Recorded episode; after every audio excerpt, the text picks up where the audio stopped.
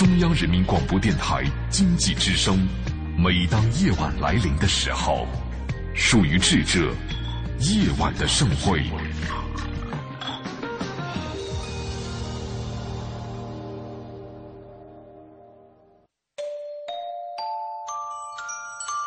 梵高的星空没有告诉我们，那个充满期待但却终生孤独的画家心中承受了多少痛苦和矛盾。他只是静静的流转，安静的有些绝望。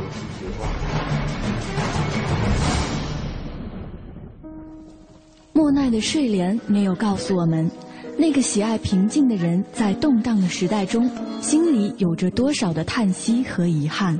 他只是静静的绽放，用柔弱的身躯撑起了整个时代。毕加索的线条没有告诉我们，那个一生充满激情与创造的人心中有着多么宏大的理想和期待。他只是霸道的出现在每一幅画作中，让世界都看到了自己。如果说一幅幅作品是一次次印象，那么这些印象背后的艺术家们，究竟又有着怎样的故事？凡尘工作室艺术系列全新话题：印象、写实与浪漫，带您一同走入艺术背后的世界，对话艺术家，还原他们最真实的样子，讲述他们最浪漫的艺术理想。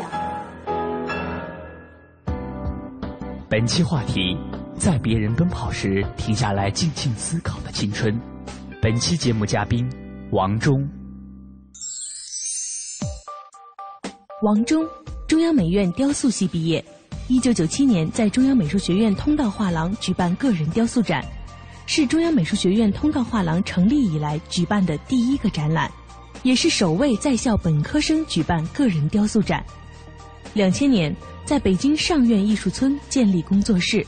两千零二年参加了澳门基本法颁布九周年艺术家作品展，二零零四年开始就职于中央美术学院城市设计学院。对于这位出生于山东的艺术家来说，小时候的他似乎并没有受到多少艺术的熏陶，成为艺术家也并不是他从小就产生的愿望。那么，究竟是什么让他最后走进了艺术？又是什么原因让他在大家急速奔跑的青春时代停了下来，静静思考呢？带着这些问题，我们的记者杨安为您采访了王忠。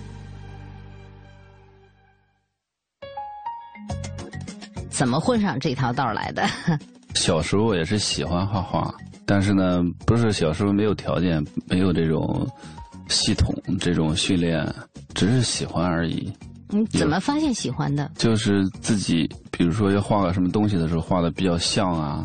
比如说写字，可能一下就能写的像模像样啊。嗯。就照葫芦画瓢的时候，能画的像啊。嗯嗯。就这种喜喜欢吗。那大大概几岁就发现你这个比别的小朋友要做的稍微好一点这方面？挺小吧，我就喜欢动手，一个画画，一个动手。其实就有一段时间，就是我是理科好。嗯。呃，文科不好，不喜欢文科。嗯，比如初中那个阶段，那个时候你也不知道将来要做什么。我我本人学习还是不错，但是呢，我是一方面跟那个学习好的很很多同学呢是好好朋友，但另一方面又跟很多很皮的那个孩子是好朋友。当时我记着分班，初二分初三那个分班，他是按学习成绩分，我都是考前五名的。但是呢，就结果分班的时候，没没有人要我，把我分到跟那个很多平时差学生比较讨厌的学生，有时候还跟他们打打架什么的哈。这时候就发现大家就同命相连了，就是就天天在一起，有一个礼拜十几天的时间，就是你家里也不知道，你每天出门就跟他们混到一起，也不去学校，然后就到其中有一个。是东北回来的一个，你我们年龄最大的一个，以前还跟他打过架。嗯，小混混。不是小混混，我学习挺好，我不知道为什么，就是他就老是看你不顺眼，就分班不要你。反正不是老师眼里的好孩子。可能是。嗯。那时候他就有一个观点，就那那我们老一起玩的，哎，学习不无用，学习没用，就哎不太爱学习了。但这成绩往下落，就是后来我们这有七八个学生同学。我们又有三三四个又回学校了，学校又又又老师有一个老师他要你你就回去了。你们中间有一段是干干脆就不在学校了吗？就中间有这么十天左右，就是不在学校，逃学了等于是。不是逃学，人学校不要你。学校不要你啊？呃，就对，学校不要你，然后家长呢也不知道。家长也不知道，真空状态。真空状态。后来假装背着书包出门了。对，出门就开始到我们这个同学家，呃，这个大哥家里，我们年龄最大的这个，到他家里。然后他那时候从东北他们家回来嘛，在那个我们那农村那边叫北关，他租的那个院子独院一个，每天就是骑自行车上学，到他家去上学。聊天哎呀，聊天我们。下午就在那里待着，就过就混混一天，到了中午吃饭再回家。后来我们有几个就就去上学去了，就回学校了；有几个呢就不上了，就辍学了。补充个问题，你们是农村还是城市？我不是农村，我爸是那个高级工程师，啊，我妈也是六十年代那期间的那个知识分子中专。啊啊！我爸是那时候的本科。哦，知识分子家庭，要父母知道了，这可是了不起的事儿哈。对他父母那时候也管不了，后来这一段过了一段时间，我就回去学校。回学校就是我们传统的这种中学中初中文化课啊，对，学文化课，然后参加中考，考高中。嗯，当时因为你不知道未来要做什么，嗯，呃，其实也是回去也是混着，也是混着。然后，当时我就在那个年代之中，就是因为我爸的这个从小教育也方式也不是很好，但是我爸唯一做了一件非常对我一生之中非常。非常有作用的事情，嗯，就是他强制我去了这个一中，我们那里叫一叫第一中学，好学校，最好的学校，嗯，非常难考，因为当时我就跟着大家要考中专，嗯，考了那个中专的那个卫校，嗯 我考了男生第一名，准备当护士呢，就是。医生，医生，医生，他当时中专他是不知道是什么，那时候也不懂。就即将在那个上的时候，就我爸就就强制呃这个，因为他可能还是希望读大学，嗯，然后就把我那时候我爸是在我们在当地的那个建委，嗯，他是工程师嘛，嗯嗯，找找人把我导过去了，导过进去了，导过进去了，这是我我父亲我觉得对我一生中最重要的一个决策，但是上了那个。一中以后呢，就是你还是一种完全的厌学状态。突然发现这个课本上就这个桌子上有满满的这个一桌子书，课程飞速，就是他要在高一就要把高二他学完。嗯，我因为我比较矮吧，但是去的晚，我就在那后边那个最角上。上学以后呢，就是当时我们那个老师是教英语，那个班主任。嗯，我呢。因为每天厌学，当时就入学的第一堂模拟考试，刚入校第一次考试要考那个几何。嗯。因为我的那个几何这种数学是很强强项，我因为一中我们一个班里啊，基本上是受过那各个呃乡镇学校里最好的学生考到这里来。但一考，我们班那个几何只有四五个人及格。嗯。其中就有我就能及格。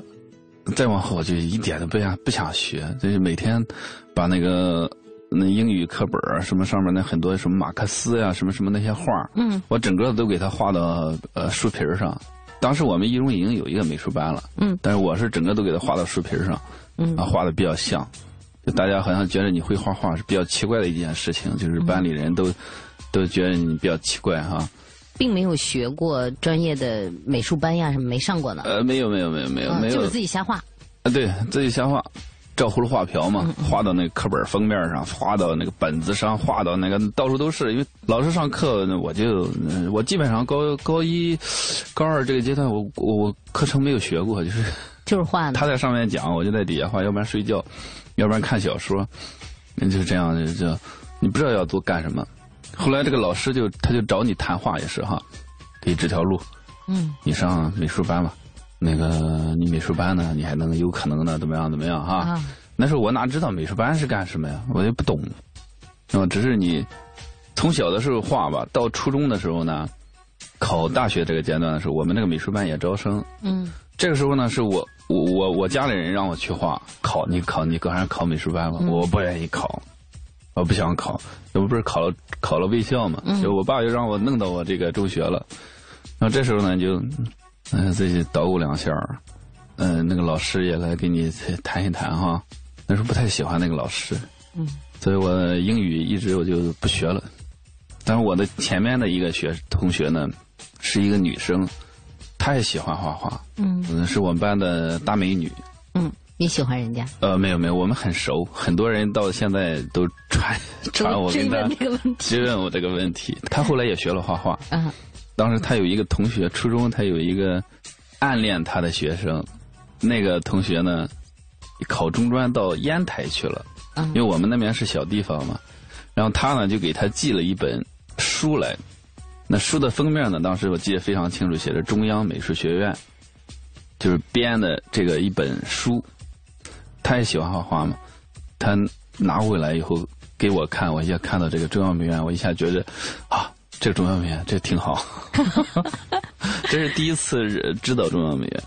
太神奇了，嗯，就这么知道，就这么就知道了，知道对，就仅仅现在是知道，嗯，从此你就开始好像是一点点找到了想要做什么，但是你又想去美术班，然后但是想去美术班呢，这还是有一个过程，去不了，对，去不了，瞬间，瞬间，瞬间，可以成就未来，变成故事，铭记终生。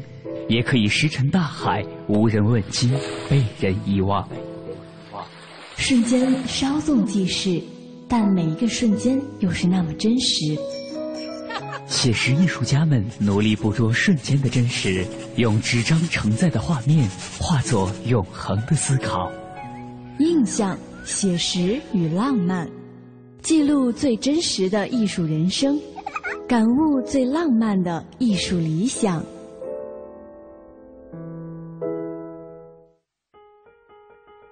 到了这时，想要学习美术的念头终于在王忠心中清晰了起来。作为一个曾经的理科尖子生，优异的成绩并没有给他一种归属和方向感，而这种感觉却通过艺术渐渐清晰了起来。但是，艺术之路的展开却不是那么顺利，在考取美术班的过程中，又发生了什么呢？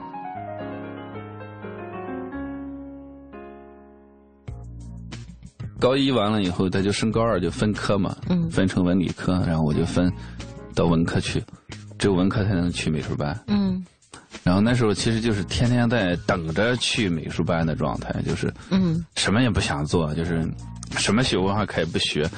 我基本上那个文科那个那个作文，高一到 高二作文我从来没写过，就是在这等着，就等待的状态，每天自己那几本书翻翻。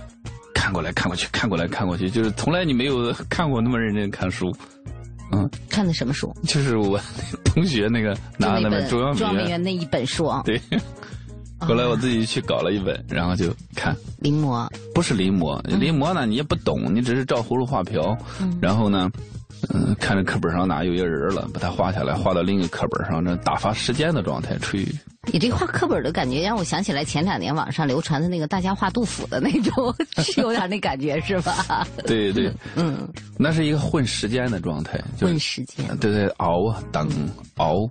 从小不是那种好孩子哈，也没有从小说有梦想有理想，我就要当画家，这都混到都混到高中了。对，高中还是没有理想的这个时候谈了这么多，听到的跟画有关的，就是中央美院的一本书。对对啊，对。然后人家那个美术班也还没有给你一个明确的答案呢，因为你美术班那个从小也没有正经学过嘛。对，没有想都可以想到，人为什么？呃，上小学的是是自己，我们那边也没有什么文化馆什么的哈，没没没有。那美术班什么时候给答案了？高二以后再分班。嗯。还有一个经历的过程，就是再去，他又不让我去。又不要了？不是不要，就是那那个机部每年一个机部主任嘛。嗯。那个主任不让你去，把我气的，我就就又又一个礼拜的时间没有，也也天天跟上学一样，家里也不知道，以为你上学，你也不去上学，又有那么一段时间。那什么时候开始跟跟美术沾边了？就是高高三嘛。高三才沾的边儿。对。高三沾的边儿，考上美院。高三跟考上美院还有一段时间。还一段。高三怎么沾的边儿？高三就是就好容易经过各种这个去找那个级部主任，那个主任其实是挺好的。然后呢，就上了这个美术班。当时班里有一个老师是东北回来的，也是，他就是每一天的一件事情就是喝酒，嗯，喝的每天是顶命大醉，喝完了酒，第二件事情就到班里骂学生。还有一个老师呢是中专毕业，因为我以前我还是看过一点中央美院这个嘛哈。啊，咱看过中央美院的书的，对对对，开过眼的。对，他在讲，我就觉得哎呀，就不太对。你不太对呢，你就你我就处于一个自学状态哈。嗯。你越觉得不太对，他越说的你越不听，他越烦你。嗯。他越讨厌你，我就自己买点书。我到学校里就是一个模特，有模特画，这样一个学习过程状态。当时学校里他还是。请各地方的老师来上课啊，嗯，那时候他会从那个大学里去请老师，一天好几百块钱。那时候觉得太挣钱太多了，嗯，来教一天课就要一百多块钱。你们交交钱吗？我们交钱，我们学生凑钱，凑钱，学校里再拿这个钱到山山山东艺术学院什么的哈，山山师大呀，请那个老师来。嗯，这时候呢，当时我们本地有一个画家，有一个考，有一个叫王少伦，嗯，油画家。当时呢，就是他是在我们那边是一个传奇式的人物。他现在是中央美院油画系的老师，嗯，他当时就也是我们那个山东省无数考生的榜样，就是因为他考了很多年，嗯，有时候老师会请他来教课，教过一次，还教过我一次，这个确实是一个很大的提高。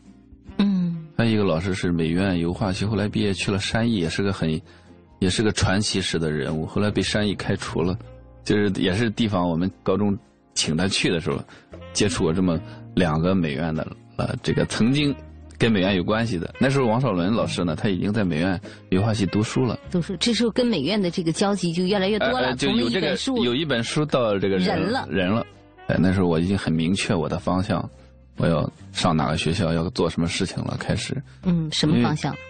要呃考中央美院，就要考中央美院了。呃，高三考一年嘛，没考上，啊，再待一年。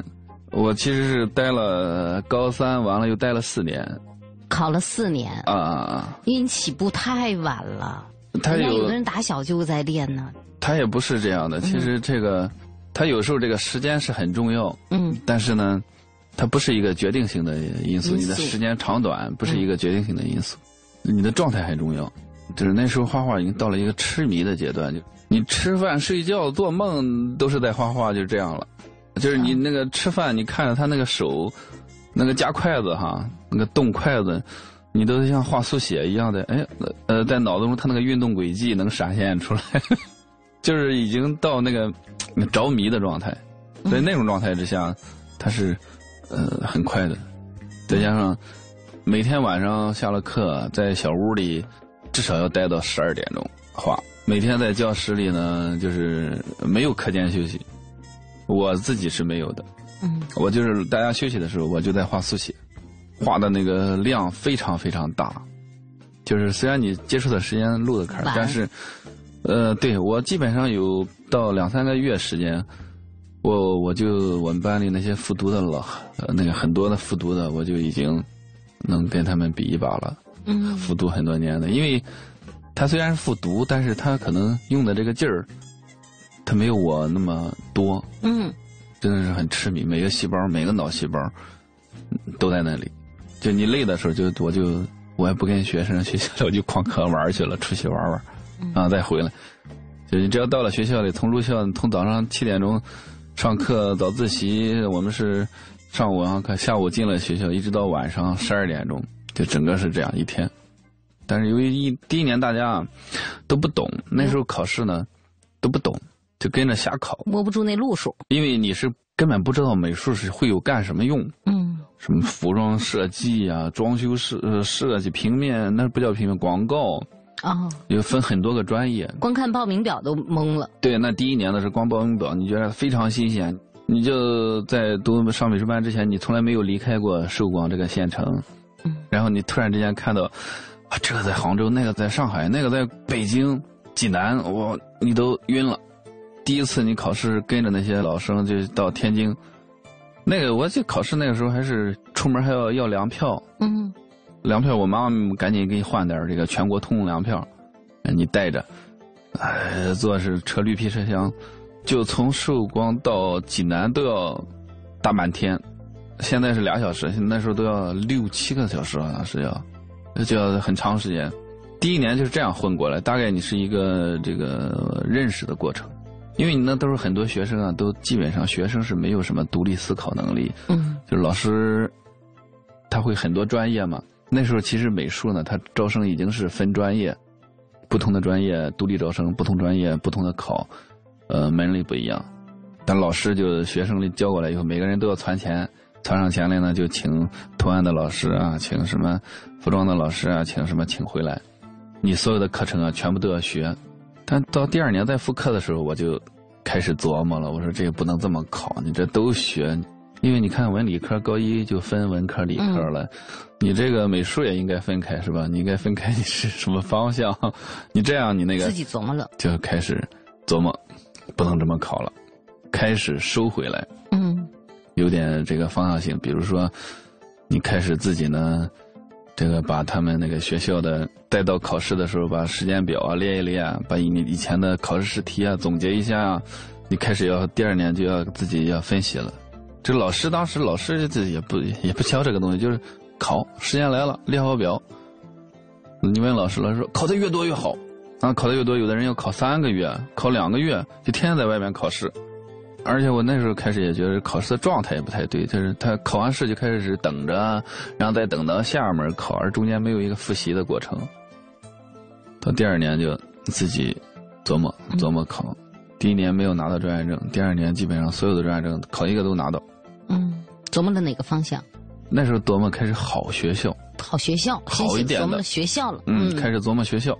美院当时咱还是高不可攀的学校，高不可攀。嗯，但是已经琢磨的学校呢，你第二年就是一个练兵的过程，就是你发现你有那个能力，就是基本上你考想考哪个学校就能拿到证。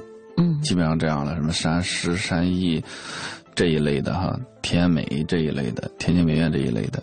但是呢，有那期间发生了一个事情，就是文化课不好。嗯，不不是文化课就没学过，就没学，没学过，就每年就指着回去学那两个月了啊。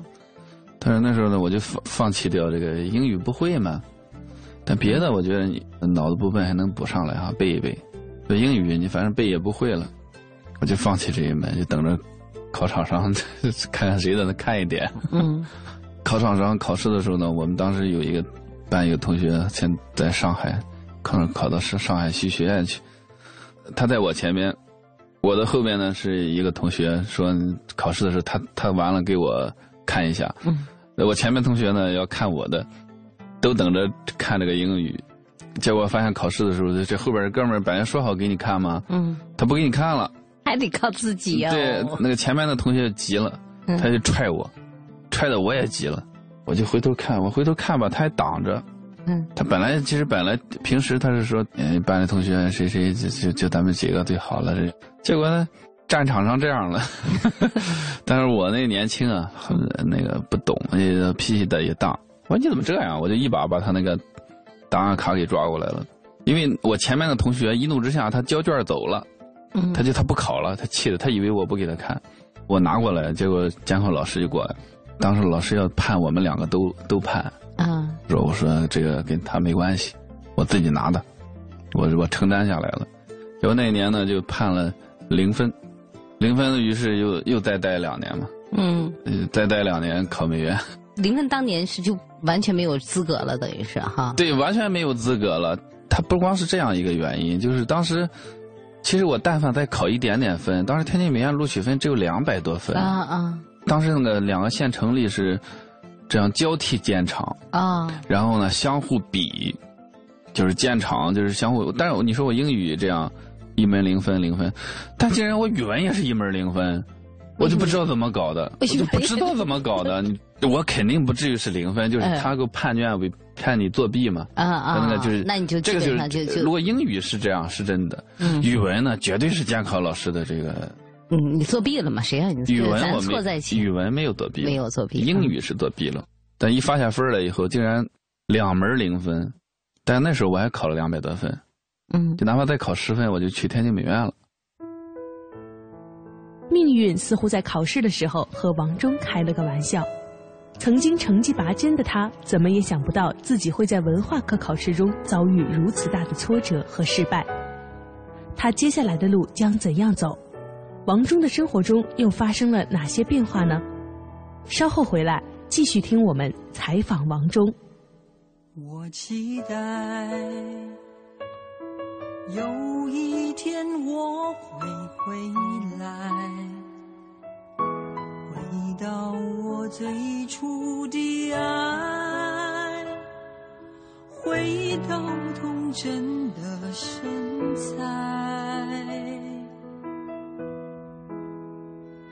我期待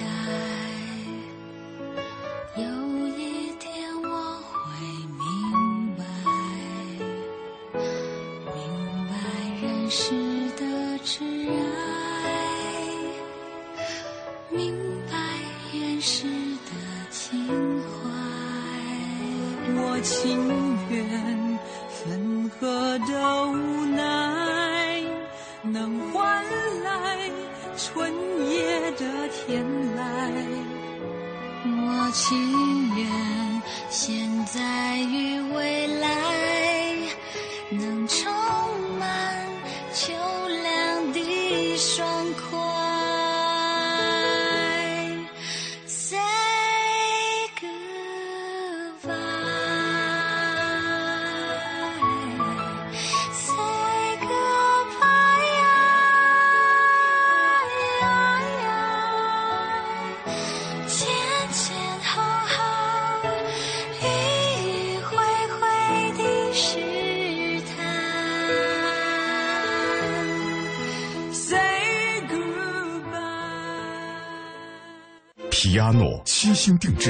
学艺术家皮亚诺橱柜衣柜。我是赵薇，厨房电器我选万和，热水器我更选万和。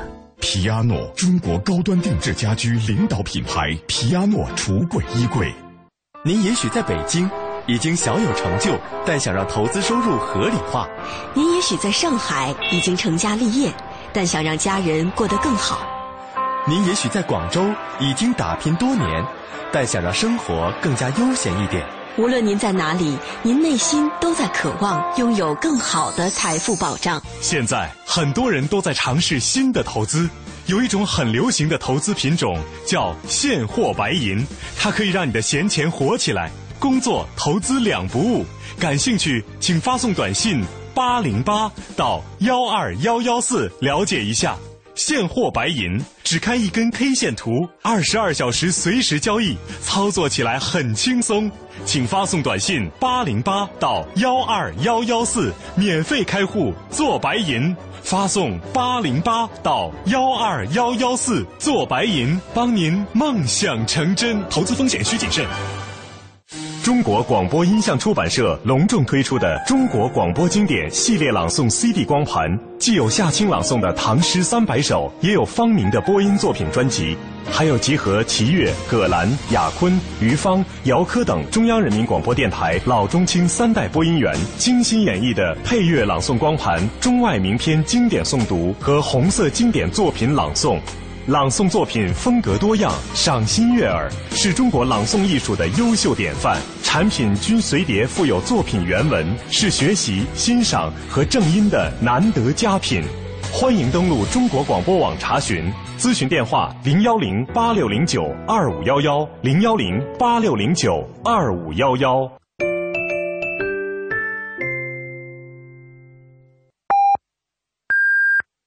北京时间二十二点三十分。报时中国经济，我是华泰汽车张洪亮。创新和技术是一个企业的灵魂核心。一个企业要持续发展，就必须拥有自己独有的技术和创新方式。我们要善于学习和创新，掌握核心技术，才能建立百年品牌。报时中国经济。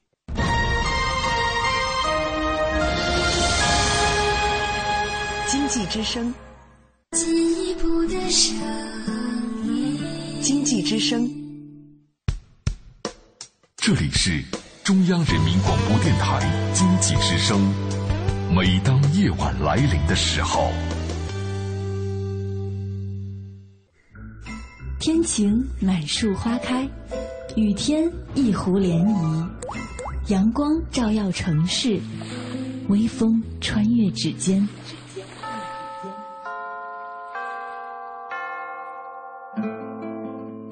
夜，每个电台播放的情歌，沿途每条山路铺开的影子，一切因为内心有一个坚定的理想而生动。在内心的世界，艺术家们是不羁的行者。那个梦想，因为自由，所以浪漫；因为真实，所以感动。他们任由自己的想法穿越阻隔，肆意绽放。凡尘工作室《易筋经》系列全新节目《印象、写实与浪漫》正在继续。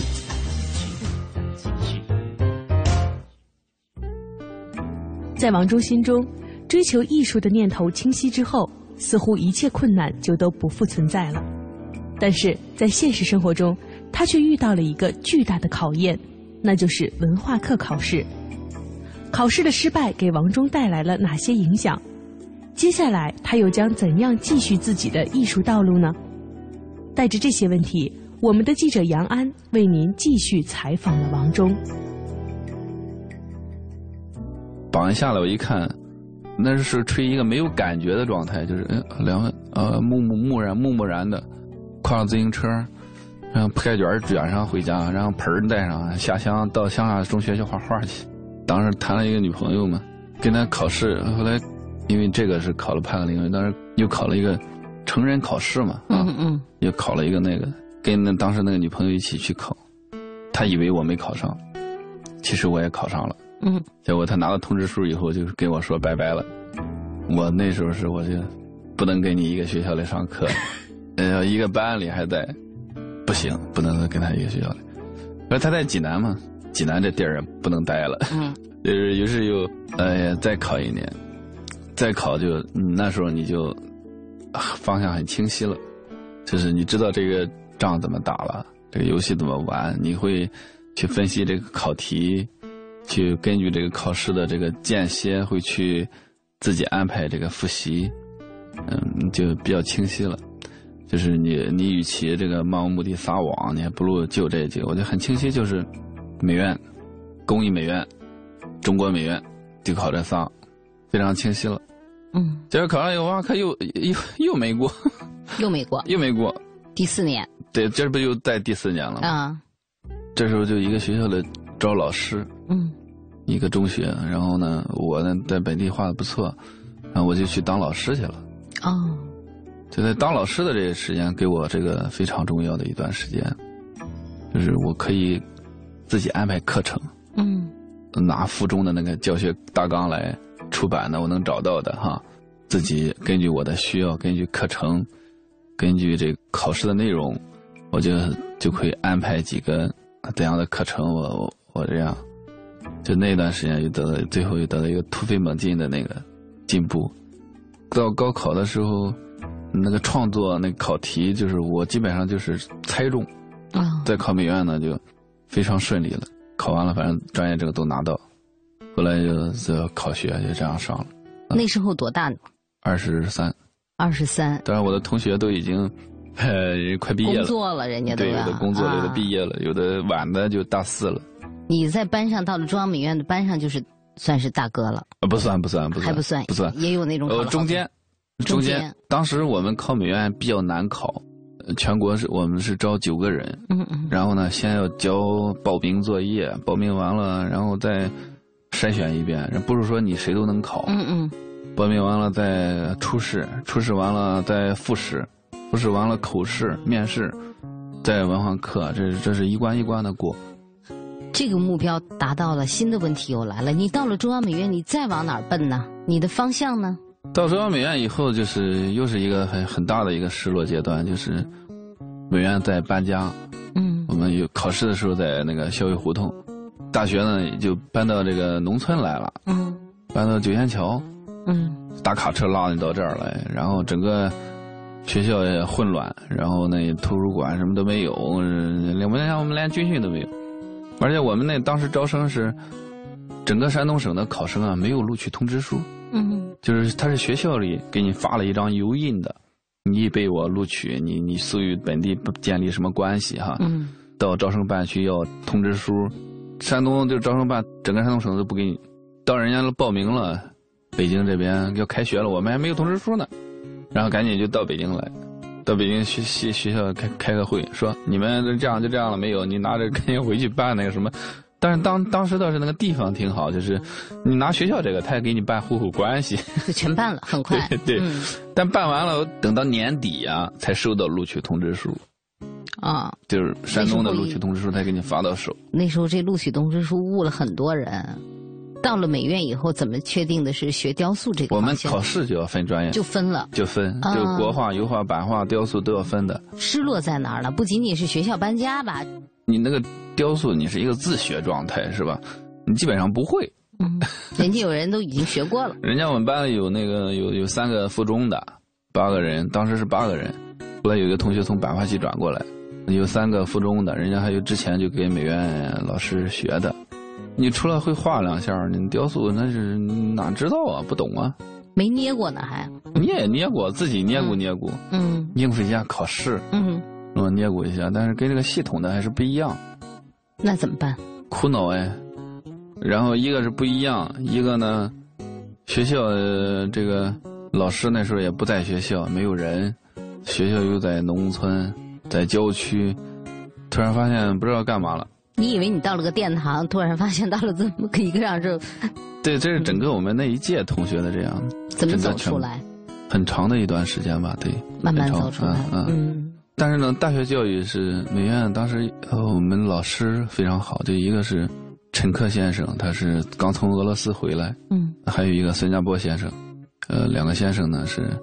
呃，虽然从来是教说教学不多，话语不多，但是都是点到这个艺术最重要的地方。但我们班里整个都全班苦恼，因为老师到教室就问陈先生雕塑怎么做？嗯，陈先生说感觉，嗯，俩字儿，一年就是感觉，一年我好像没有印象中有第二个字儿，感觉。孙亚波先生呢，就到到教课，也就是教两个月。怎么做雕塑？问老先生，形一个字儿，一个字儿，要会看形没了。这个模特比老师教讲的还多。模特他长期做，他就给谁谁怎么说，他说谁谁怎么说。然后呢，同学就就七八个人围着那个，我们班就这一个女生，其实别都是男生，围着那个模特就每天。做头像，那当时还梦还当时很多误区啊，还以为雕塑系上来一年要画画什么的，画素描啊，整个没有什么素描课，呃，就是天天是头像，头像完了是人体，就人体，人体，人体，天天是人体。但真的，我觉得这个雕，后来你过来以后，觉得它是对的。嗯。包括当时外边，其实很多人也说雕塑系画素描画的好，什么要要多画素描，这是很多外边的人传。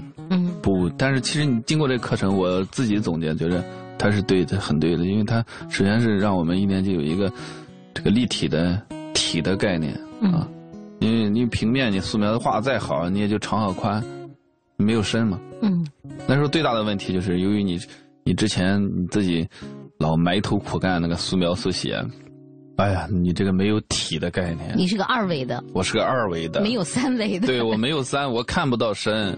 我就看不到深，只会看边缘线。呃，我觉得我们班同学一年级差不多，就是都是这样。你只有下乡的时候碰上一个老太太、老头画速写，你才找到一点自信，因为你速写练得非常熟练，画的很多，你一下子画的形神兼备。对，就是这样。但是你这时候呢，基础课和专业课结不到一起去，但真的你理解到什么是基础课，当然后边会和创作课的结合也不是一样一回事。这个一年级就这样，天天苦恼。感觉和行围着这仨字儿转。对，苦恼哎，这个当然那时候也谈一女朋友也苦恼，哎呀，什么都苦恼。不管怎么说，虽然有很多苦恼，但还总算是走上这条道了啊。对对对。呃，现在的状态等于说还在路上走着呢。这个路就是永远永远走到死了，就走到死了。嗯，还有很多的故事，但是时间关系没有办法一点一点展开讲。嗯嗯。这些好玩的故事，迷茫的青春，无所事事打发时间的日子，今天回头看来，对你的今天的作品啊，或者说今天这种状态有什么样的影响？挺有意义的。当时你不觉得有意义，现在你觉得很有意义，因为那时候你可以停下来。当大家都在奔跑的时候，你可以停下来。就是我觉得今天，我觉得这就是意义。当时你有幸，在一同学们都在急速往前冲的时候，你停了一下，看了看，想了想。哎，对。所以可以在后边在走自己的路的时候，带着脑子走了。想的更明白一些，可能他们也在想，他并不能说他们不想。那时候你体会到一句话是理想，原来你不懂啊。等于你考学一年一年考嘛，但你家里人以为已经以为你你病了，嗯，以为你病了，就他已经不敢跟你谈考学的问题。哎，考上考上都行，考不上也无所谓。嗯。然后我们单位因为我爸是高工嘛哈，所有单位的人都以为我已经上大学了。对于是，因为我不着家，嗯，然后我跑到乡乡下去，他以为你都上大学了，我姐姐他们就在跟我谈，你看咱们当兵去，因为你小时候想当兵嘛，谈谈咱当兵去，嗯，这个要不然是我们单位里那个建委新成立一个什么广告公司哈，没人，还招招工咱自己单位的什么你去，呃，上班去。就这样，他他已经想拯救你了，很多人。对对，他已经拯救你了，开始拯救你。他觉得你已经病入膏肓了。嗯。你在街上碰上一个老家的人的时候，他会哎，我说干嘛？考考什么？考什么学校呢？还没，那能考？人美院都对身高都有限制的。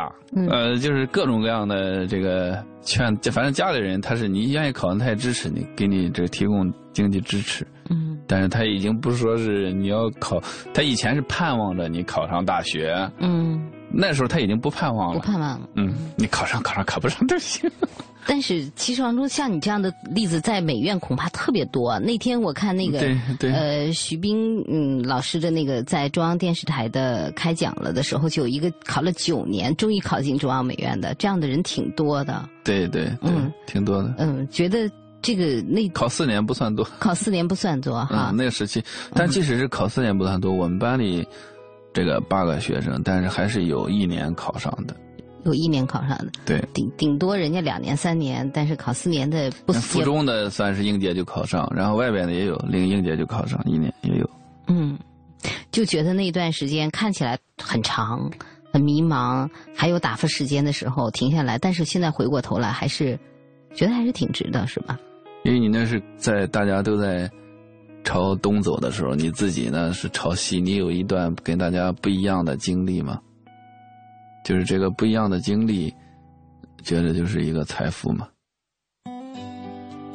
在王中的生命中，成为职业艺术家的念头似乎产生的很晚，在许多人已经抱定了从事艺术创作的青春年代，他却一直在迷茫与困顿，自己未来的路到底在哪里？经历了四次高考后。王中终于考上了中央美院，那么在之后的学习生活中又会发生哪些故事？对于王中来说，哪些人又给他带来了重要的影响呢？在明天的节目中，我们将继续带您走入王中的生活，去聊聊他一路走来的感悟与思考。感谢您收听今天的节目，欢迎您明天同一时间继续关注凡尘工作室全新艺术系列访谈《印象、写实与浪漫》。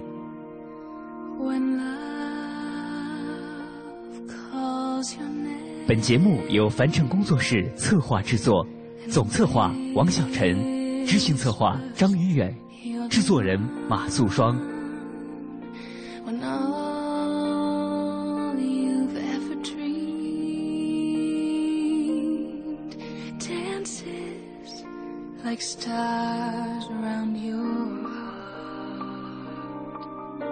And finally, I hold the chance to give you all my love. So what's keeping me away from holding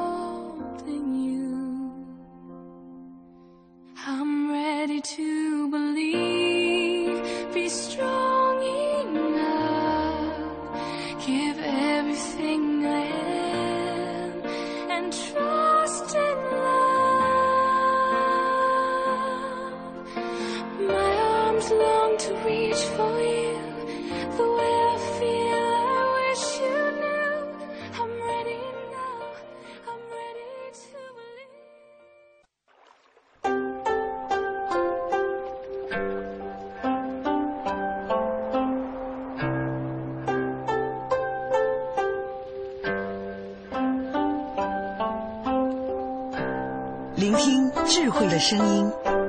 中央人民广播电台经济之声。进一步的声音。经济之声。接下来您即将收听到的是《非常科学》。探索发现，聚焦科技瞬间，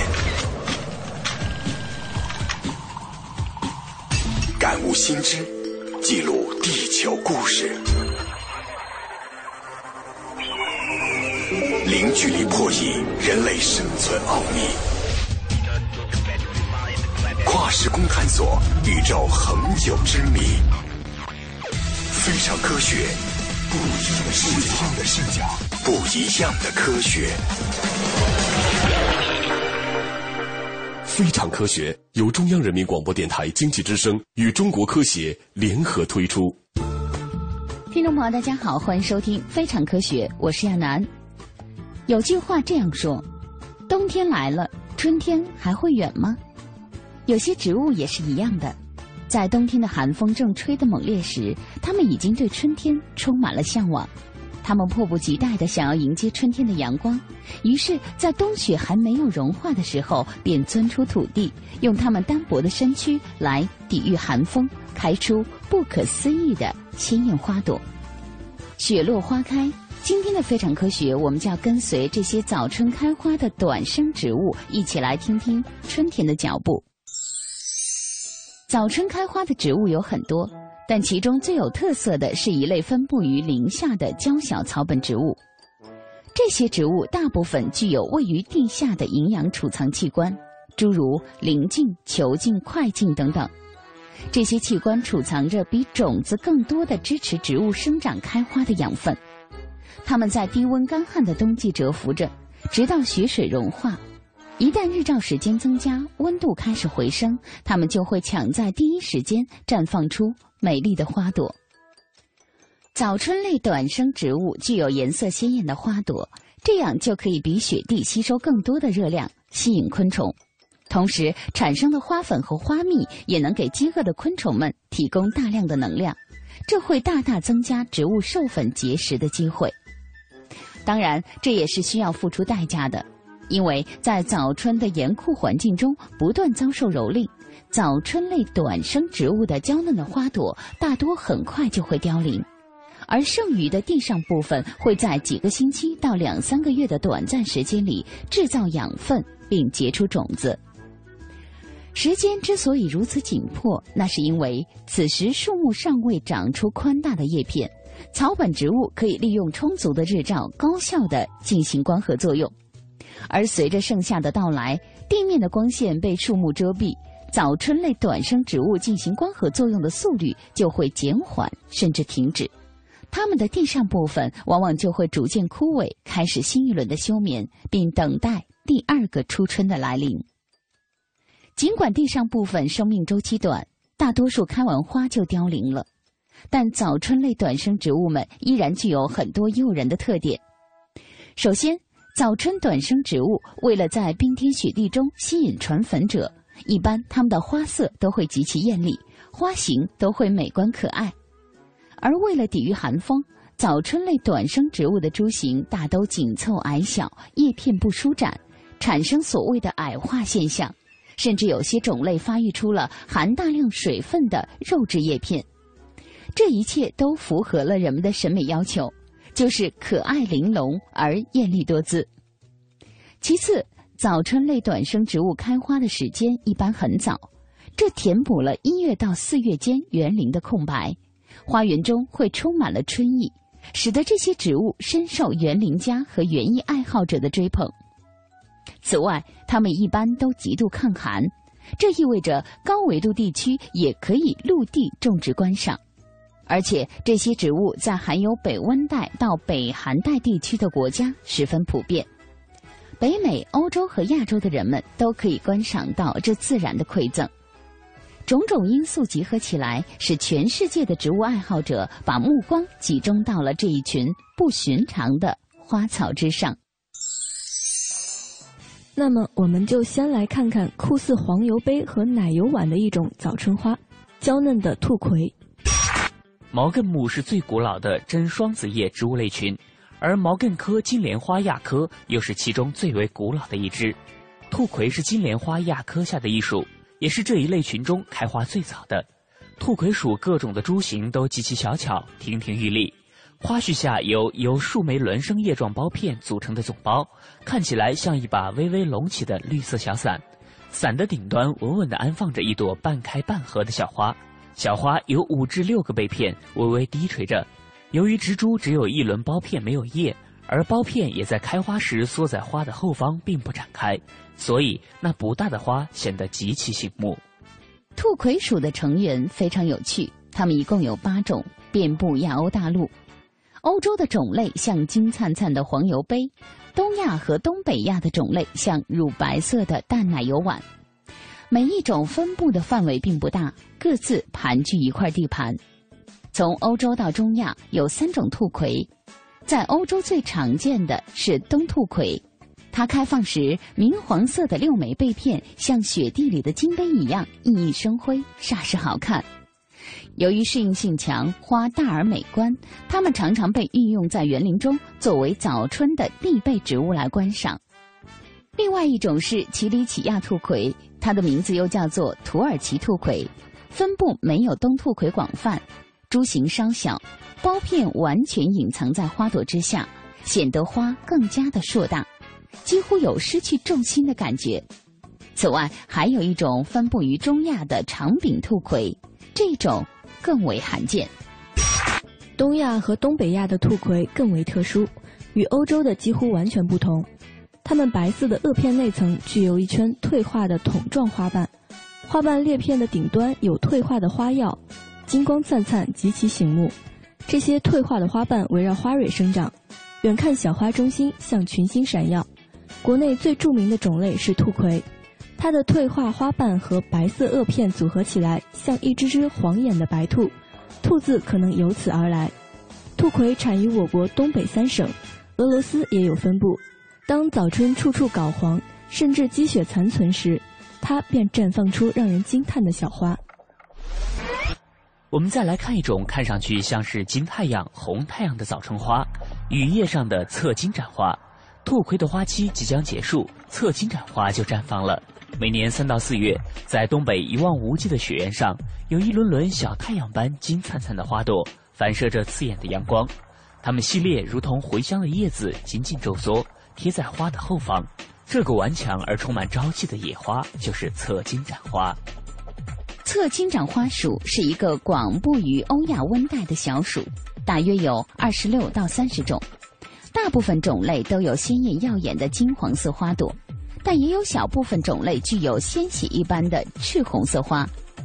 侧金盏花属的植物大多是花叶同时生长的，细裂的叶子松散的垂在茎上，顶端开出几朵耀眼的大花。中国有其中的十至十三种，在我国的西南地区集中分布，其余的种类则主要分布在欧洲、中亚以及西伯利亚。和秋侧金盏花相似的红花种类，大多跨越了欧亚的界限。小果侧金盏花由于株形类似菊科植物，在当地也叫做红花春黄菊。火焰侧金盏花熊熊火焰一般耀眼的红花，也十分的引人注目。而欧亚大陆广布的夏至眼花，有一轮橙红色的花瓣，有些个体的花瓣基部还生有一轮诡异的黑纹。大概它应该算是本属中的一朵奇葩了。这种侧金盏花在我国的新疆也有分布。地中海以及整个欧洲还分布有几种黄花的侧金盏花，这其中最著名的早春开花的侧金盏花，大概就是春至眼花了。这是一个分布极为广泛的物种，主产地为欧洲的潘诺尼亚盆地和亚洲的西西伯利亚平原。它们开花时间较晚，花也较大，一垄花瓣约有二十余枚。绿色的雨叶自开花时就已经较为舒展，衬托着一朵朵金色的小太阳。另一种比利牛斯侧金盏花则藏身于比利牛斯山脉之中，株形更类似于菊科植物。产于亚洲，尤其是东亚的侧金盏花属种类，开花更早，花也普遍更大，一般为明亮的金黄色。在我国和日本，最著名的种类就是侧金盏花。侧金盏花在东北也被叫做冰凉花、冰里花或者是冰凌花。